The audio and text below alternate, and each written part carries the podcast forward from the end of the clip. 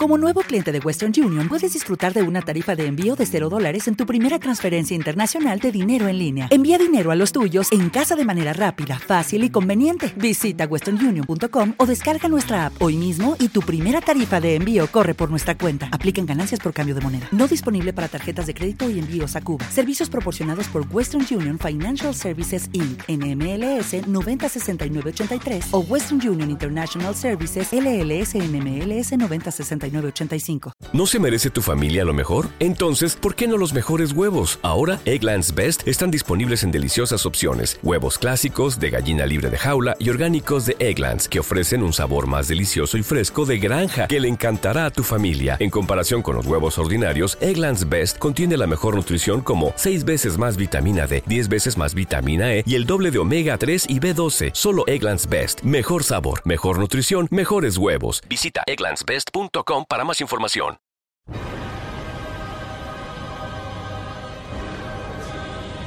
Bienvenidos a Cinesfera.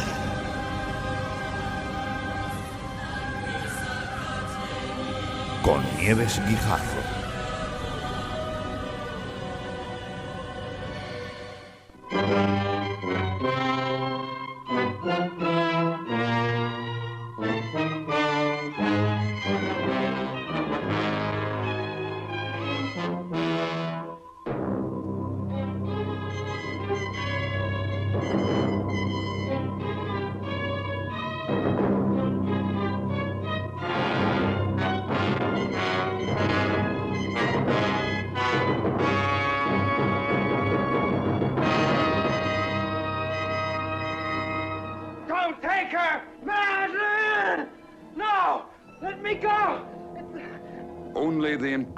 Genius of Edgar Allan Poe could knit them so closely together.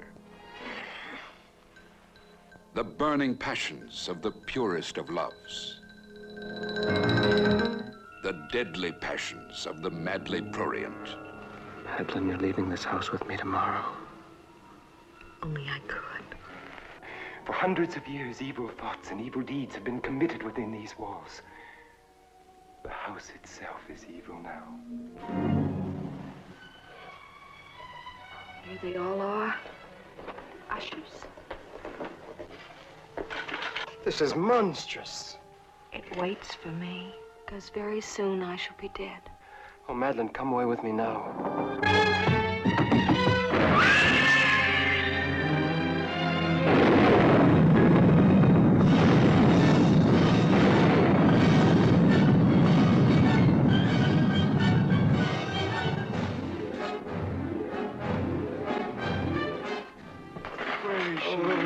Where is she?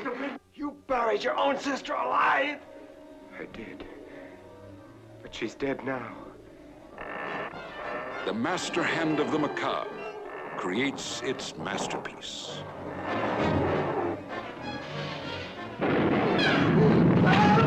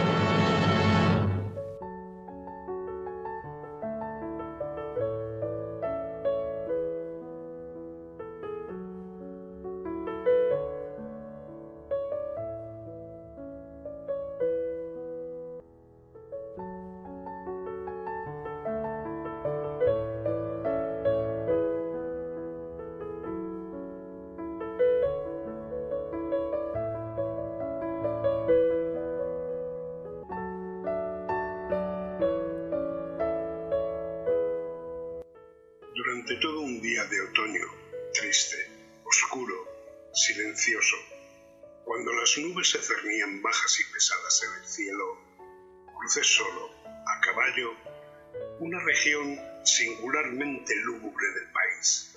Y al fin, al acercarse las sombras de la noche, me encontré a la vista de la melancólica casa Ase. No sé cómo fue, pero la primera mirada que eché al edificio invadió mi espíritu un sentimiento de insoportable tristeza. Digo insoportable porque no la temperaba ninguno de esos sentimientos semi-agradables, por ser poéticos, con los cuales recibe el espíritu aún las más austeras imágenes naturales de lo desolado o lo terrible.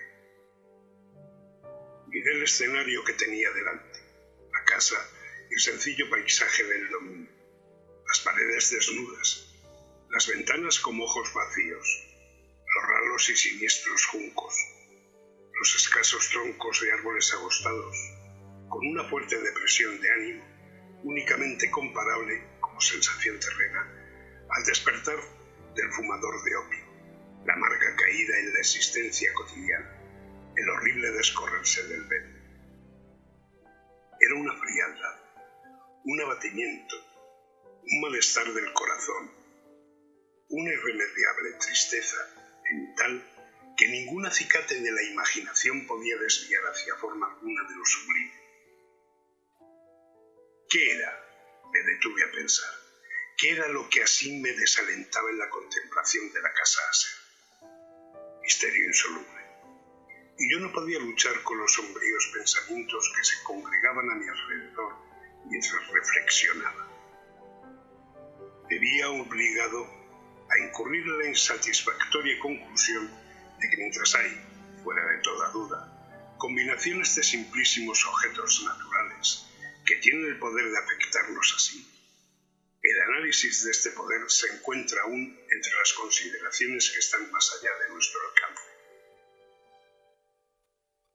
Era posible, reflexioné, que una simple disposición diferente de los elementos de la escena, de los detalles del cuadro, fuera suficiente para modificar, o quizá anular, su poder de impresión dolorosa. Y procediendo de acuerdo con esta idea, empujé mi caballo a la escarpada orilla de un estanque negro y fantástico que extendía su brillo tranquilo junto a la mansión. Pero con un estremecimiento aún más sobrecogedor que antes, contemplé la imagen reflejada e invertida de los juncos grises y los espectrales troncos y las vacías ventanas como ojos. En esa mansión de melancolía, sin embargo, proyectaba pasar algunas semanas.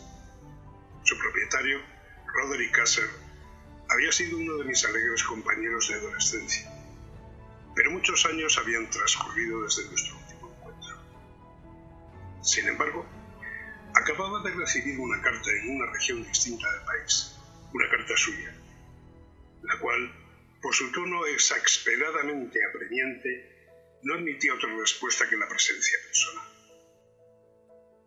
La escritura denotaba agitación nerviosa. El autor hablaba de una enfermedad física aguda, de un desorden mental que le oprimía y de un intenso deseo de verme por ser su mejor y en realidad su único amigo personal, con el propósito de lograr, gracias a la jovialidad de mi compañía, algún alivio a su mal. La manera en que se decía esto y mucho más, este pedido hecho de todo corazón, no me permitieron vacilar y, en consecuencia, de inmediato al que, no obstante, consideraba un requerimiento singularísimo. Aunque de muchachos habíamos sido camaradas íntimos, en realidad poco sabía de mi amigo. Siempre se había mostrado excesivamente reservado. Yo sabía, sin embargo, que su antiquísima familia se había destacado desde tiempos inmemoriales por una peculiar sensibilidad de temperamento, desplegada a lo largo de muchos años en numerosas y elevadas concepciones artísticas, y manifestada recientemente en repetidas obras de caridad generosas, aunque discretas, así como en una apasionada devoción a las dificultades más que a las bellezas ortodoxas y fácilmente reconocibles de la ciencia musical. Conocía también el hecho notabilísimo de que la estirpe de los Aser, siempre venerable, no había producido en ningún periodo una rama duradera. En otras palabras, que toda la familia se limitaba a la línea de descendencia directa y siempre, con insignificantes y transitorias variaciones, había sido así. Esta ausencia, pensé, mientras revisaba mentalmente el perfecto acuerdo del carácter de la propiedad con el que distinguía a sus habitantes, reflexionando sobre la posible influencia que la primera, a lo largo de tantos siglos, podía haber ejercido sobre los segundos, esta ausencia quizá de ramas colaterales y la consiguiente transmisión constante de padre a hijo del patrimonio junto con el nombre era la que al fin identificaba tanto a los dos hasta el punto de fundir el título originario del dominio en el extraño y equívoco nombre de Casa Aser. Nombre que parecía incluir entre los campesinos que lo usaban la familia y la mansión familiar. He dicho que el solo efecto de mi experimento un tanto infantil, el de mirar en el estanque, había hundado la primera y singular impresión. No cabe duda de que la conciencia del rápido crecimiento de mi superstición, pues ¿por qué no de darle este nombre? Servía especialmente para acelerar su crecimiento mismo. Tal es, lo sé de antiguo, la paradójica ley de todos los sentimientos que tienen como base el terror. Y debe de haber sido, por esta sola razón, que cuando de nuevo alcé los ojos hacia la casa desde su imagen en el estanque, surgió en mi mente una extraña fantasía. Fantasía tan ridícula, en verdad, que solo la menciono para mostrar la vívida fuerza de las sensaciones que me oprimían. Mi imaginación estaba excitada al punto de convencerme de que se cernía sobre toda la casa y el dominio una atmósfera propia de ambos y de su inmediata vecindad. Una atmósfera sin afinidad con el aire del cielo exhalada por los árboles marchitos, por los muros grises, por el estanque silencioso. Un vapor pestilente y místico, opaco, pesado, apenas perceptible, de color plomizo. Sacudiendo de mi espíritu eso que tenía que ser un sueño, examiné más de cerca el verdadero aspecto del edificio. Su rasgo dominante parecía ser una excesiva antigüedad. Grande producida por el tiempo. Menudos hongos se extendían por toda la superficie, suspendidos desde el alero en una fina y enmarañada tela de araña. Pero esto nada tenía que ver con ninguna forma de destrucción. No había caído parte alguna de la mampostería y parecía haber una extraña incongruencia entre la perfecta adaptación de las partes y la disgregación de cada piedra. Esto me recordaba mucho la aparente integridad de ciertos maderajes que se han podrido a lo largo tiempo en alguna cripta descuidada sin que intervenga el soplo del aire exterior. Aparte de este indicio de ruina general, la fábrica daba pocas señales de inestabilidad. Quizá el ojo de un observador minucioso hubiera podido descubrir una fisura apenas perceptible que extendiéndose desde el tejado del edificio en el frente se abría camino pared abajo en zigzag hasta perderse en las sombrías aguas del estanque. Mientras observaba estas cosas, cabalgué por una breve calzada hasta la casa. Un sirviente que aguardaba tomó mi caballo y entré en la bóveda gótica del vestíbulo. Un criado de paso furtivo me condujo desde allí en silencio a través de varios pasadizos oscuros e intrincados hacia el gabinete de su amo. Mucho de lo que encontré en el camino contribuyó, no sé cómo, a avivar los vagos sentimientos de los cuales he hablado mientras los objetos circundantes, los relieves de los cielos rasos, los oscuros tapices de las paredes, el ébano negro de los pisos y los fantasmagóricos trofeos heráldicos que rechinaban a mi paso, eran cosas a las cuales, o a sus semejantes, estaba acostumbrado desde la infancia. Mientras cavilaba en reconocer lo familiar que era todo aquello, me asombraban por lo insólito las fantasías que esas imágenes no habituales provocaban en mí. En una de las escaleras encontré al médico de la familia. La expresión de su rostro, pensé, era una mezcla de baja astucia y de perplejidad. El criado abrió entonces una puerta y me dejó en presencia de su amo. La habitación donde me hallaba era muy amplia y alta. Tenía ventanas largas, estrechas y puntiagudas, y a distancia tan grande del piso de roble negro que resultaban absolutamente inaccesibles desde dentro. Débiles púlgoras de luz carmesí se abrían paso a través de los cristales enrejados y servían para diferenciar suficientemente los principales objetos. Los ojos, sin embargo, luchaban en vano para alcanzar los más remotos ángulos del aposento, los huecos del techo abovedado y esculpido. Oscuros tapices colgaban de las paredes. El mobraje general era profuso, incómodo, antiguo y destartalado.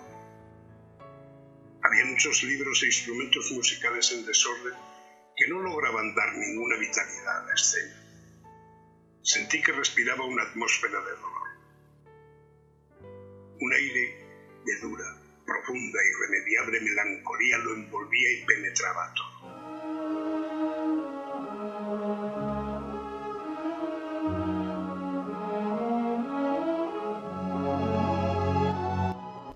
Queridos amigos y amigas de Cinesfera, queridos amigos y amigas de Radio Trovador, corren en este momento tiempos difíciles. Ese terrible enemigo llamado COVID-19 nos tiene confinados en casa y debemos luchar para no perder la paciencia, para no perder la serenidad y para no entrar en pánico. Sé que esto es una tarea ardua en estos precisos momentos, sin embargo, qué mejor época para culturizarnos, para dejar todo aquello que bien por el trabajo o por las muchas obligaciones diarias que nos impone la vida, acabamos dejando de lado. Dicho esto, deciros que regreso hoy con un nuevo episodio de Cinesfera, a continuar con este ciclo Corman Poe, tal y como os prometí. Si la semana pasada hablábamos de Laia, una de las películas más reconocidas del director y al mismo tiempo uno de los relatos más reconocidos del genio de Baltimore, esta semana volvemos con otro clásico. Al inicio del programa habéis podido escuchar la maravillosa voz de Enrique Cardenal narrando La caída de la casa Usher uno de los relatos más emblemáticos del genio de Baltimore junto con Laia o Berenich. Si después de este segmento os han quedado ganas de escuchar el relato entero, podéis hacerlo en el canal de YouTube Lady Necrofage. Esta adaptación nos llegó en el año 1960, como digo, de la mano del gran Roger Corman, y su adaptación al guion corrió a cargo del genial escritor Richard Matheson, a quien conocemos de sobra por sus muchas aportaciones en el mundo del cine y en especial por un título reivindicado hasta la saciedad a nivel literario y cinematográfico. Soy leyenda. Junto con El péndulo de la muerte, La caída de la casa Usher constituye una de las primeras adaptaciones de Poe que Corman llevó a cabo a partir de los años 60. Increíblemente rodada en 15 días, algo que a priori a cualquiera le parecería imposible, contó con el protagonismo de Vincent Price, un distintivo de cualquier producción de Corman que se precie, quien consideró su papel protagonista en esta producción como uno de los mejores de toda su carrera. La producción conserva el espíritu imperfecto del original y asistimos a un tremebundo espectáculo de catalepsia, casas encantadas, incesto y la visión de la muerte como una alargada sombra que se cierne inevitablemente sobre sus protagonistas. El indiscutible Label Poe salpica toda la cinta de forma exitosa. Consecuencias elegantes y malsanas como pocas veces se han logrado en la historia del cine nombrada en el año 2005 Patrimonio de la Humanidad por el National Film Registry, tanto a nivel cultural como estético, está considerada una cinta que debe resistir la eternidad. Y es que no es para menos. Recordemos que cuando Roger Corman cumplió 40 años, tenía ya rodadas unas cuantas películas, aproximadamente cerca de 40. Esto unido al hecho de que la producción de la que estamos hablando hoy se rodase en 15 días, es un aliciente para reconocer una labor tan prolífica e impensable en nuestros días. Ni siquiera el clásico rodado en el año 1928 por Jeb Epstein ha resistido el paso del tiempo también. Hablar de la caída de la casa Usher a nivel cinematográfico es hablar de Corman, es hablar de Vincent Price, es hablar de opulencia y es hablar de elegancia. Es hablar de secuencias que unifican la vida y la muerte y se nos figuran atemporales, indescriptibles y únicas en la historia, no solo en la historia del cine, sino en la historia de la literatura. Bienvenidos a una historia de perturbación, onirismo y humo opiáceo que debilitará aún más, si cabe, los frágiles vestigios de la casa Usher. Y con esto, queridos amigos y amigas de Radio Trovador, terminamos este programa de hoy en el cual hablamos de estas circunstancias tan especiales. En fin, una parte de la historia al fin y al cabo. Para que no os aburráis en estas circunstancias tan difíciles, recordad que podéis encontrar más contenidos en la página de Facebook Caosfera, en Twitter como Caosfera B y en las redes Bowker y Mewe como Caosfera, entre paréntesis Nieves Guijarro. Asimismo podéis encontrar cada viernes una entrada en www.caustinelibrosfera.blogspot.com y también os invito a navegar para que podáis descubrir nuestras entradas culturales a lo largo de todo este tiempo. Y si sois unos absolutos de buena letras, podéis consultar nuestras últimas novedades en www.edicionesbernache.com. Os quiero enviar desde aquí mucho ánimo y un fuerte abrazo.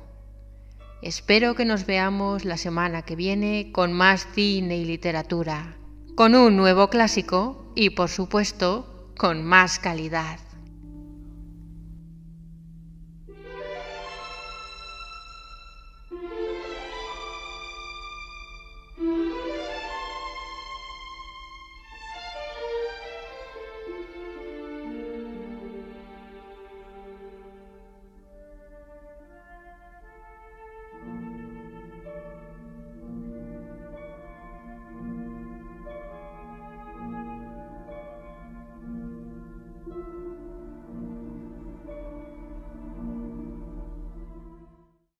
Lucky Land slots, you can get lucky just about anywhere. Dearly beloved, we are gathered here today to. Has anyone seen the bride and groom?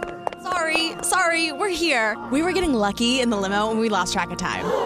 No, Lucky Land Casino, with cash prizes that add up quicker than a guest registry. In that case, I pronounce you lucky. Play for free at LuckyLandSlots.com. Daily bonuses are waiting. No purchase necessary. Void where prohibited by law. 18 plus. Terms and conditions apply. See website for details. With the Lucky Land Slots, you can get lucky just about anywhere. This is your captain speaking. Uh, we've got clear runway and the weather's fine, but we're just going to circle up here a while and uh, get lucky. No, no, nothing like that. It's just these cash prizes add up quick. So I suggest you sit back, keep your tray table upright, and start getting lucky. Play for free at LuckyLandSlots.com. Are you feeling lucky? No purchase necessary. Void where prohibited by law. 18 plus terms and conditions apply. See website for details.